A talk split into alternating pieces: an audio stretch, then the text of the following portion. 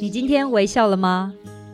跟着微笑台湾深度走访台湾每个乡镇、每个角落、每座山、每条河，发现这块土地上更多动人的故事，让这座岛屿和你重新连结。现在就出发！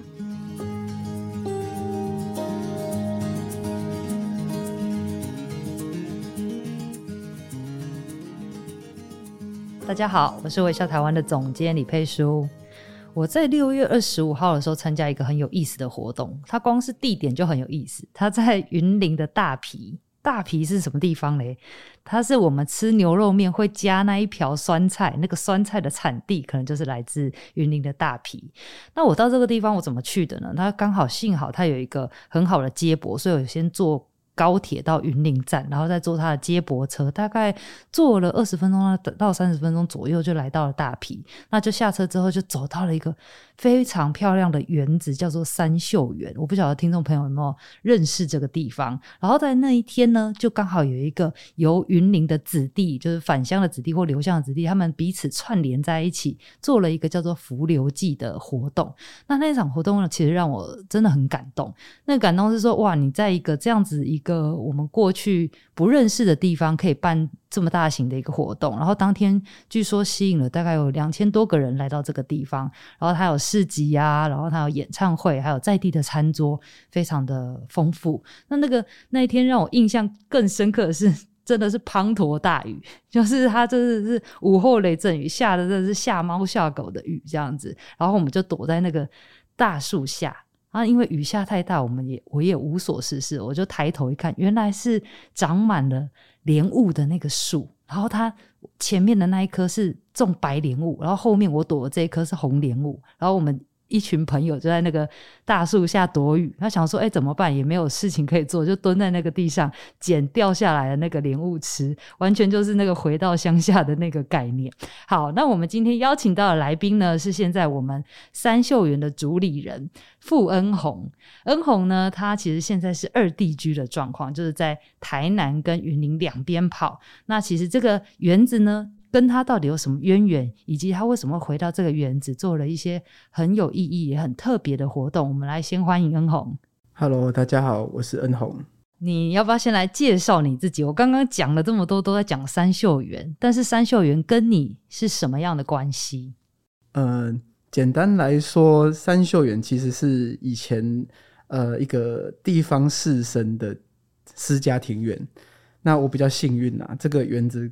我本身就是他的诶原主的外曾孙哦，所以你要叫他阿祖对不对？对，我阿祖的的家哦好好对，OK。那这个地方它是在云林的大皮，所以你的阿祖是大皮的士绅。哎，对，从呃算是清末到日本时代，这个张家在大皮就算是地方上比较有名望啊，也当然比较有钱嗯的家族，嗯、所以会有一些影响力。那他有一百多甲的田。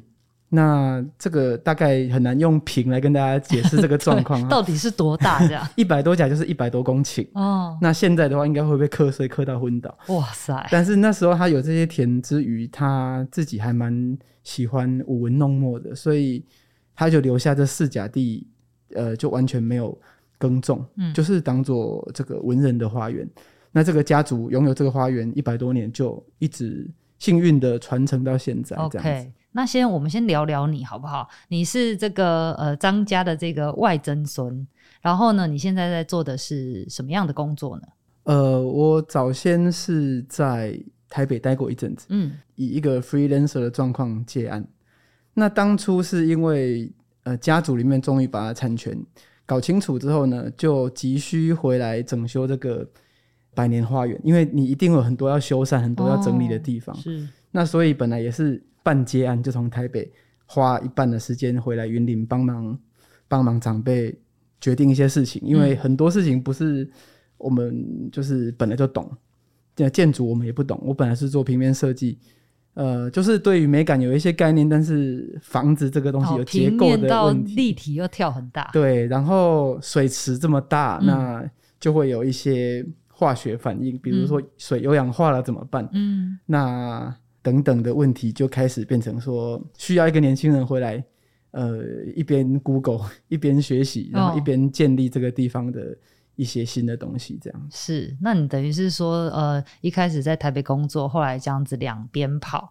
那其实我们云林的大皮是什么样的地方？其实我一开始有讲嘛，它是那一瓢酸菜的产地。酸台湾酸菜的故乡。那除此之外呢？你可以跟大家介绍一下。对，大家应该至少听过这个嘉南平原吧？哦，嘉南平原就是非常的广阔。那从山上的水流下来之后，就会在这个平原乱窜，就是冲击很多的平原。嗯。那这是平原中间两三条溪流聚集的地方，所以古地名叫大埤。其实这边。是水乡泽国哦，皮糖的那个。对，所以它这边自然而然就发展出很蓬勃的农业，包含大皮目前还是全台湾就是稻米种植面积最大的乡镇。嗯，所以稻米，然后酸菜，然后甘蔗，就是以往的几大经济作物都在这边非常的蓬勃。是。那据说呢，酸菜是一个很。虽然是一级的农产，但是它其实污染蛮严重的，因为你要用很多的盐下去腌那个酸菜哦，所以它会制造出很多卤水。哦。那古人聪明，就是为什么选在大埤，就是因为传说只要下大雨就会淹水，哦，那大家就把这些水往下游倒，对，所以自然的形成了这个。也不知道该说是什么样形成的一个状况哦，就会有这样的一个产业发生。对，原来是这样。哎、欸，那你小时候的时候，对于大皮的印象是怎么样？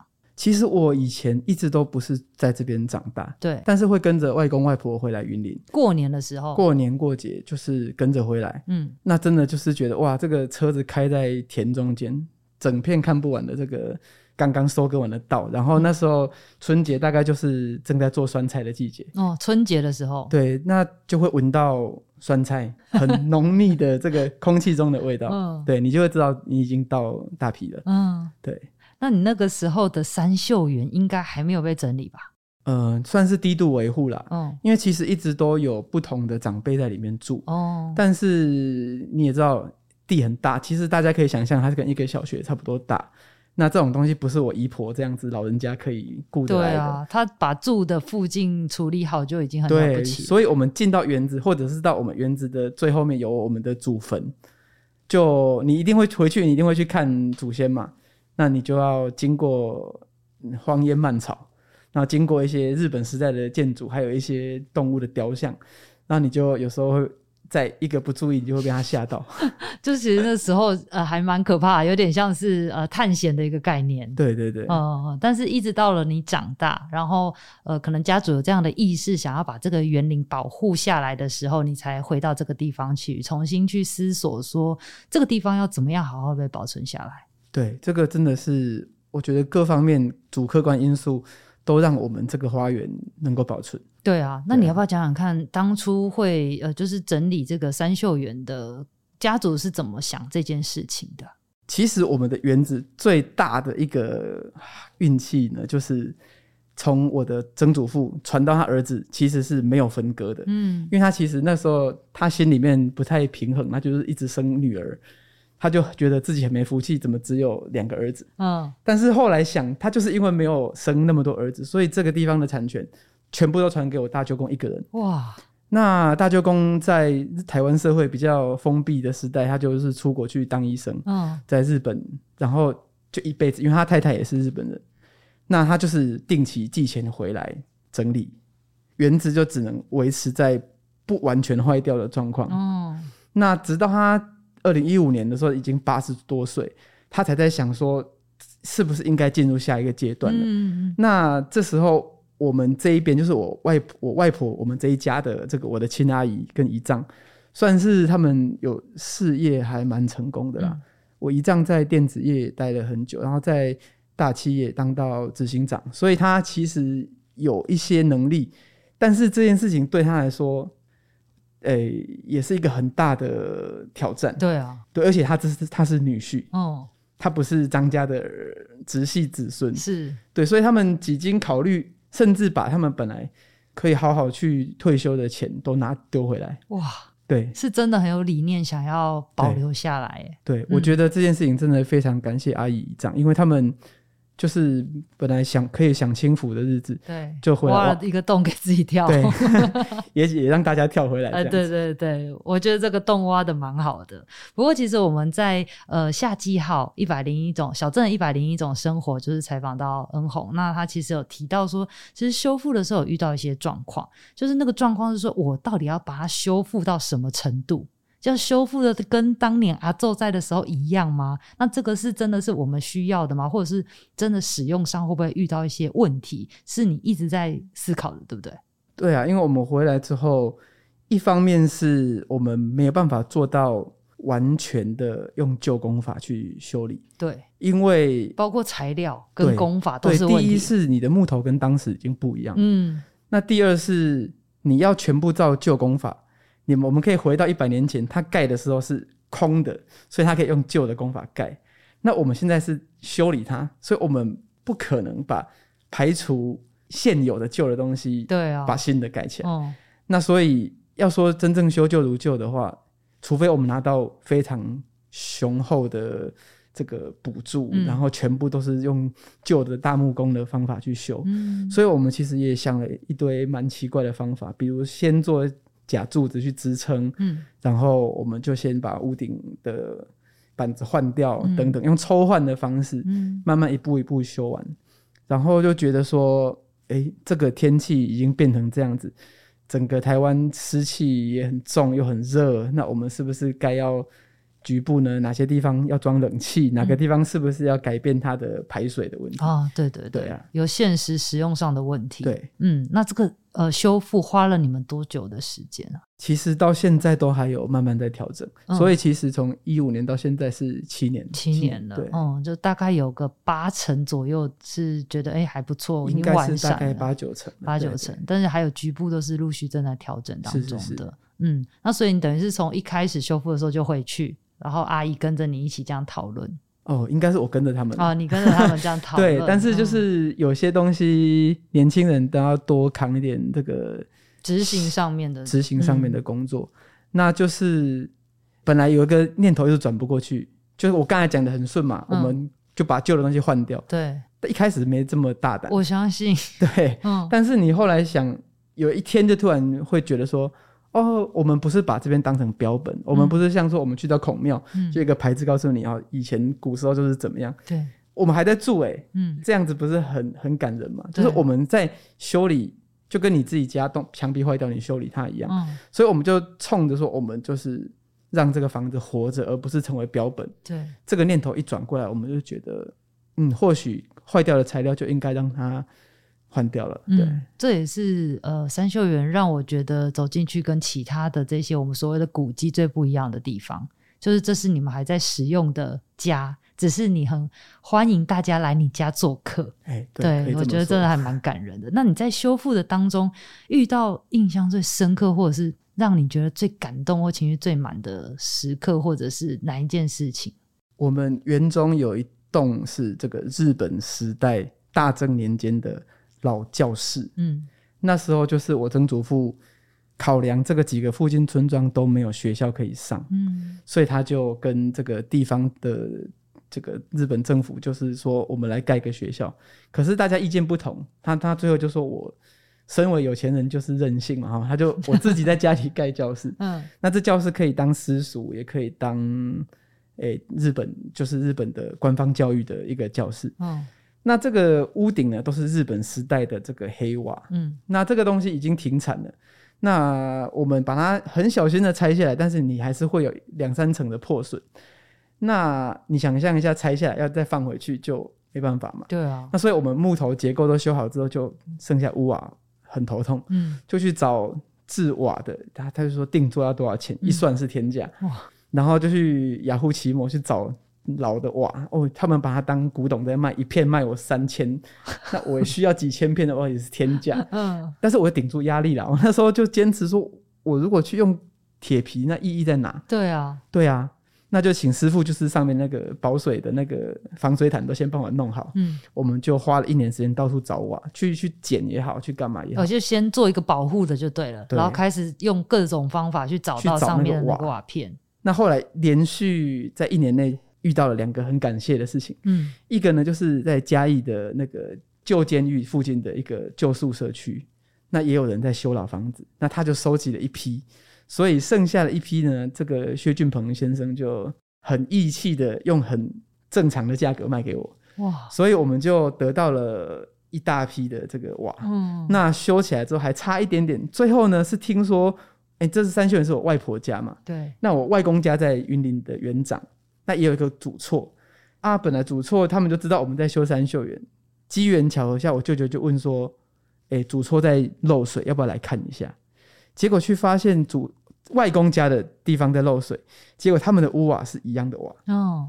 那我们就打了一个念头，就是说一边在漏水，一边需要瓦。嗯。那漏水那边也修不好，那是不是把这边的瓦都卸下来？嗯。那就全部拿到外婆家，然后外公家就用比较现代的方法去修。哦，这是个好的权宜之计。对，因为他再漏下去，他们房子结构会出问题。对啊，然后里面的家具会坏掉。嗯嗯，那他们也没打算修回去旧的样子，本来就说要找铁皮。对。那所以就是外公家的瓦就来支援，嗯、就真的把这个屋顶修起来了。哇，这真的很感人呢，就是哇，就是很小的一件事情，但是其实耗费了你们这么长的时间，然后需要遇多很多贵人，然后在对的时间点才有办法把这个屋顶修好。没错，而且其实还缺一块。所以大家下次去三秀园可以去找，有一块哇长得不一样啊？对，就就那一片，就是刚好缺那一片，是不是？对，不晓得在哪一个时机点会再冒出来。对对对。OK，那我们是不是接着可以请呃恩宏带着我们听众朋友可以走一趟三秀园呢？嗯，好哦。那首先，如果我们从这个大皮进到我们这个村庄，嗯，叫做怡然村，就是怡然自得的这个怡然。对。那这个村庄哇，它那个连名字都那么美啊！是是是是是，那这个名字其实也是我曾祖父在当大皮乡长的时候取的。嗯，对，那他把这个大皮的这个十五个村民，都用他很私人的角度取了一个名字。那所以大家现在到大皮的话，你看那个路牌都一定会有个挂号，那那个挂号就是这个原本的这个土名跟这个比较文雅的名字哦，会放一起，对，会放在一起，这是大皮的一大特色。嗯，那三秀园的话，进到怡然村，我们从张家的入口。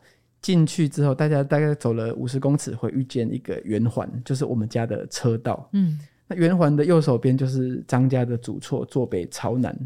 那并不大，因为我们其实是先有花园，然后主厝才搬进来。哦，对，所以大概九十年历史的一个三合院是单身手的啊，没有很大，但是呢。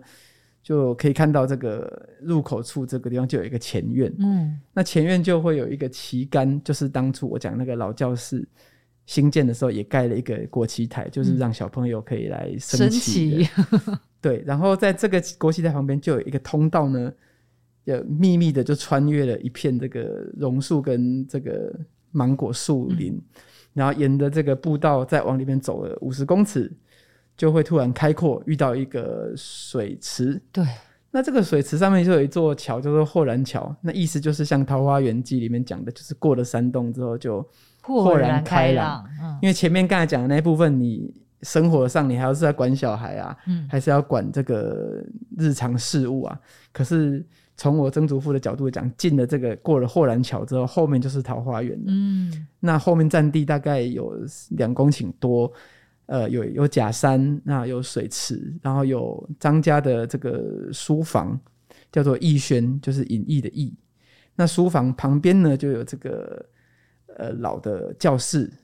那后面会有一大片，像刚才那个佩叔讲的那个吃莲雾的莲雾林，跟我们的大大果园。嗯，那果园外面。还有一个很大的水池，叫做问月池，嗯、它就在园区的最西侧。嗯，那它就是每次月亮要出来的时候，日落的时候，一个很开阔的水域。那为有这么大的水域呢，旁边就是张家的祖坟，那它就是作为这个风水的一部分。是对。那我们走到这边的时候，基本上已经走到最后了。嗯，大致上是这一个格局。哇，你看光光讲就会觉得很想要去看看，说到底。当年百年前，这个大批的士绅是怎么样打造这个他的花园的？而且这个花园呢，他还邀请他的朋友来这边吟诗作对，然后可以坐着小船，然后赏这个莲花，都是过去的这个文人雅士才可以办到的事情。好，那我们先休息一下，待会儿来听恩宏讲他更多的故事。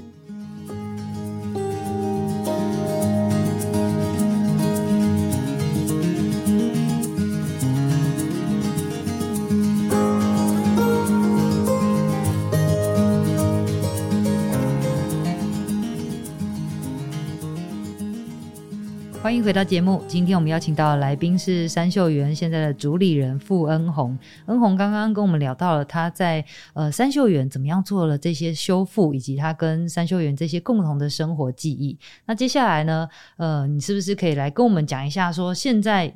花了七年的时间，总算把这个三秀园整理好了。应该说，至少有八九成的是已经是整理好的状态了。那现在其实也是开放的，大家可以来这边呃做客。那但是这样的方式，你家目前是什么样的一个开放的？呃，目前是蛮欢迎大家团客散客，就单纯来走走看看。嗯因为那我们其实也有一些不定期会举办一些深度导览，嗯，因为我们也发觉不是每个人都能够马上察觉到这个园区的故事在哪里，对，所以需要嗯、呃，比如说我们去告诉他发生过什么事情，对，嗯，那所以呃，这是一直我们一直在找到平衡的地方，因为你也不可能每一团三个人来我都要导览，嗯，所以我们其实现在都是尽量采取。我们主办活动，然后让大家来报名的方式。嗯，那园区它的规模跟这个百年的一些树林，就会吸引蛮多的关系人加入我们这个行列。对，像是我们这一次浮流季活动里面非常红的一组体验，就是这个攀树。嗯，那这一群攀树的教练老师们呢？他们当初找上我们的时候，就是说我们可不可以攀你们的树？嗯，然后我很怕说，因为我们遇到过蛮多是来了就要要想要获得好处的，当然这是比较用小人之心了哈。但是他们就是原来后来听说他们要攀树这件事情，这个专业必须很多的训练，没错。那他们要带证照的，对，那他们必须带新人，对，新人要考试，嗯。但是他们出去接案子，比如说是救援或者去悬崖上捡东西。就不可能天天让呃新手下去，所以他们需要一些场地来练习。嗯，那所以变成一拍即合，因为我们的老树需要一些体检哦，那需要一些修复。那我们以前就是我们这个在地的师傅，就是架着梯子拼命往上爬。那你知道这东西很费体力，对，又很危险。可是攀树是一种巧劲，他们就把绳子弄上去，然后人就往上拉，嗯，然后而且还可以带游客来体验，很棒的体验。对，对，所以我们其实夏天。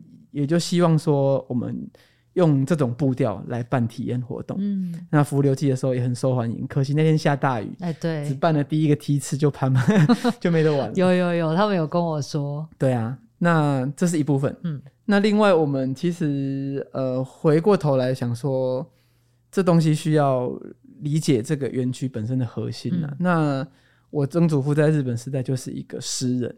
就是古典诗，嗯，那那个时候都是用台语在读诗吟唱，那也凑巧，呃，这件事情呢，也开始我们就去找吟吟诗的老师，我我自己就去嘉义的这个铺子找这个黄泽勇老师来教我吟唱，哦，对，那他们也很挺我们，我们各种。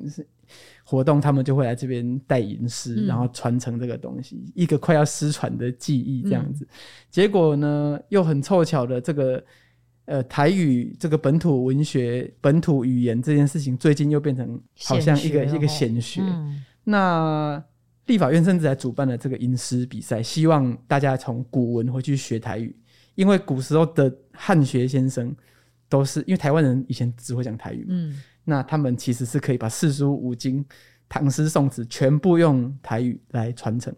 那所以反过来用最古的东西来教台语，那你基本上有个字典可以查的话，所有的字都可以用台语读得出来。那所以我们也在这边举办过这个吟诗比赛。嗯、那这是官方跟民间合办的啦。那也算是，然后我们也跟这个台湾文学馆建立这个连线，就是台湾文学馆也会带领我们这些地方的文学馆社来做更多的技术升级，这样子。嗯，对，是不是还有一些呃音乐会啊，或者这些课程在这边举行？哦，对，所以说起来，我们好像做了不少事。是啊，而且你们做的事好像跟当年阿祖在做的都有关系耶，都有关联性。都是一些呃文化艺术，然后刚好当年他也是这么喜欢这个东西。哦，也可以这么说。我我想也是每次回头想才会想说，他都在自己家里面盖教室了。对，我们为什么要把门关起来？嗯，对。那我们修理完了，如果只是关起来，那个意义就只对于我们自己家人有意义。是。那所以包含刚才讲的历史导览，那我们后来也跟这个社区大学合作。那所以社区大学在我们这边也开了三堂课，嗯，还有花艺，就是刚才讲的，我现在原主的三秀园现在的主人，呃，我阿姨也下来教，哦，她也下来教插花，嗯，那她小时候就是她在花园里面跟着老园主在捡盆栽，哇，对，所以一想六十年的岁月就这样子是。就转转过头来，而且就真的是直接就地取材，就地取材，嗯，然后就可以，而且还用古时候的诗。所以我们不再觉得诗是一个离我们很远的东西。这个他想的柳树就在你身边，嗯，然后你就把它插在这个作品里面。嗯，对啊，回到大皮的生活的本质。是是是。嗯，好，那其实我们刚刚讲了这么多，呃，恩鸿他其实是在台南跟云林之间移动的。你现在是二地居的状态，对不对？是。为什么会选择二地居呢？呃，其实那时候就是要兼顾。要生活，所以我台北也还要接案子。嗯，那后来台北跟云林实在太远，嗯，我一个礼拜一趟我就快快挂了，太累。对，因为你回来云林都是劳力活，你要，嗯，你要扛石头啊。嗯，所以后来就觉得啊，那与其两地，那我不如回台南，因为我的老家在台南。哦，嗯，然后就回到台南，而且我本身属于比较就是算内向型的嗯。哦我本来就不崇尚热闹，嗯，回台南其实，在小巷子里面，你可以，呃，不管你自己或者比较熟的朋友，你可以找到很安心的小角落，嗯，很多很奇怪的人事物都在角落发生，有很怪的酒吧，还有那种半夜才开的书店，嗯，对。所以在这这两边移动，你所以你不会想说，那我就搬到呃大坪那边。我觉得人还可能还没有到我阿祖的那个阶段啦，哦、还还是三十几岁嘛，所以还是需要一些新鲜的东西的刺激啦。嗯，因为我觉得我们像是回来像是一个桥梁，嗯，因为我们回到农村跟这个在地的师傅跟农民其实学了很多，我也在这边学台语啊，嗯，但是你有时候你必须把呃比较都市一点的想法，比如说空间可以怎么使用。呃，艺术展览可以怎么样跟这个环境做结合？这些东西其实台湾也进步很快。嗯，你一下子都离开都市，你其实很多东西你就会脱节，会脱节。是，所以你还是需要一些养分。嗯，我觉得恩鸿刚刚讲的这个我，我我我觉得很棒，就是现在的都市跟乡村。这个角色有一点交换了。那个交换是说，反而现在到都市是一个充电的地方。那个充电是说，哎，这边有什么创新的事情，有一些知识，有一个最新的讯息的养分，你带回去，可以在呃乡村里面做一一些不一样的发挥。对啊，你这样讲还真的是角色兑换。哎，被我讲中了。对，我觉得很赞诶。嗯，但是你那时候这样子的移动，对你来讲有没有什么坏处？还是你觉得哇，真的现在太完美了这样？坏处啊，坏、嗯、处就是我曾经想过要通勤，嗯，每天哦，很荒谬的这么想，因为我会既然回家就陪妈妈吃饭这样，嗯，后来觉得在。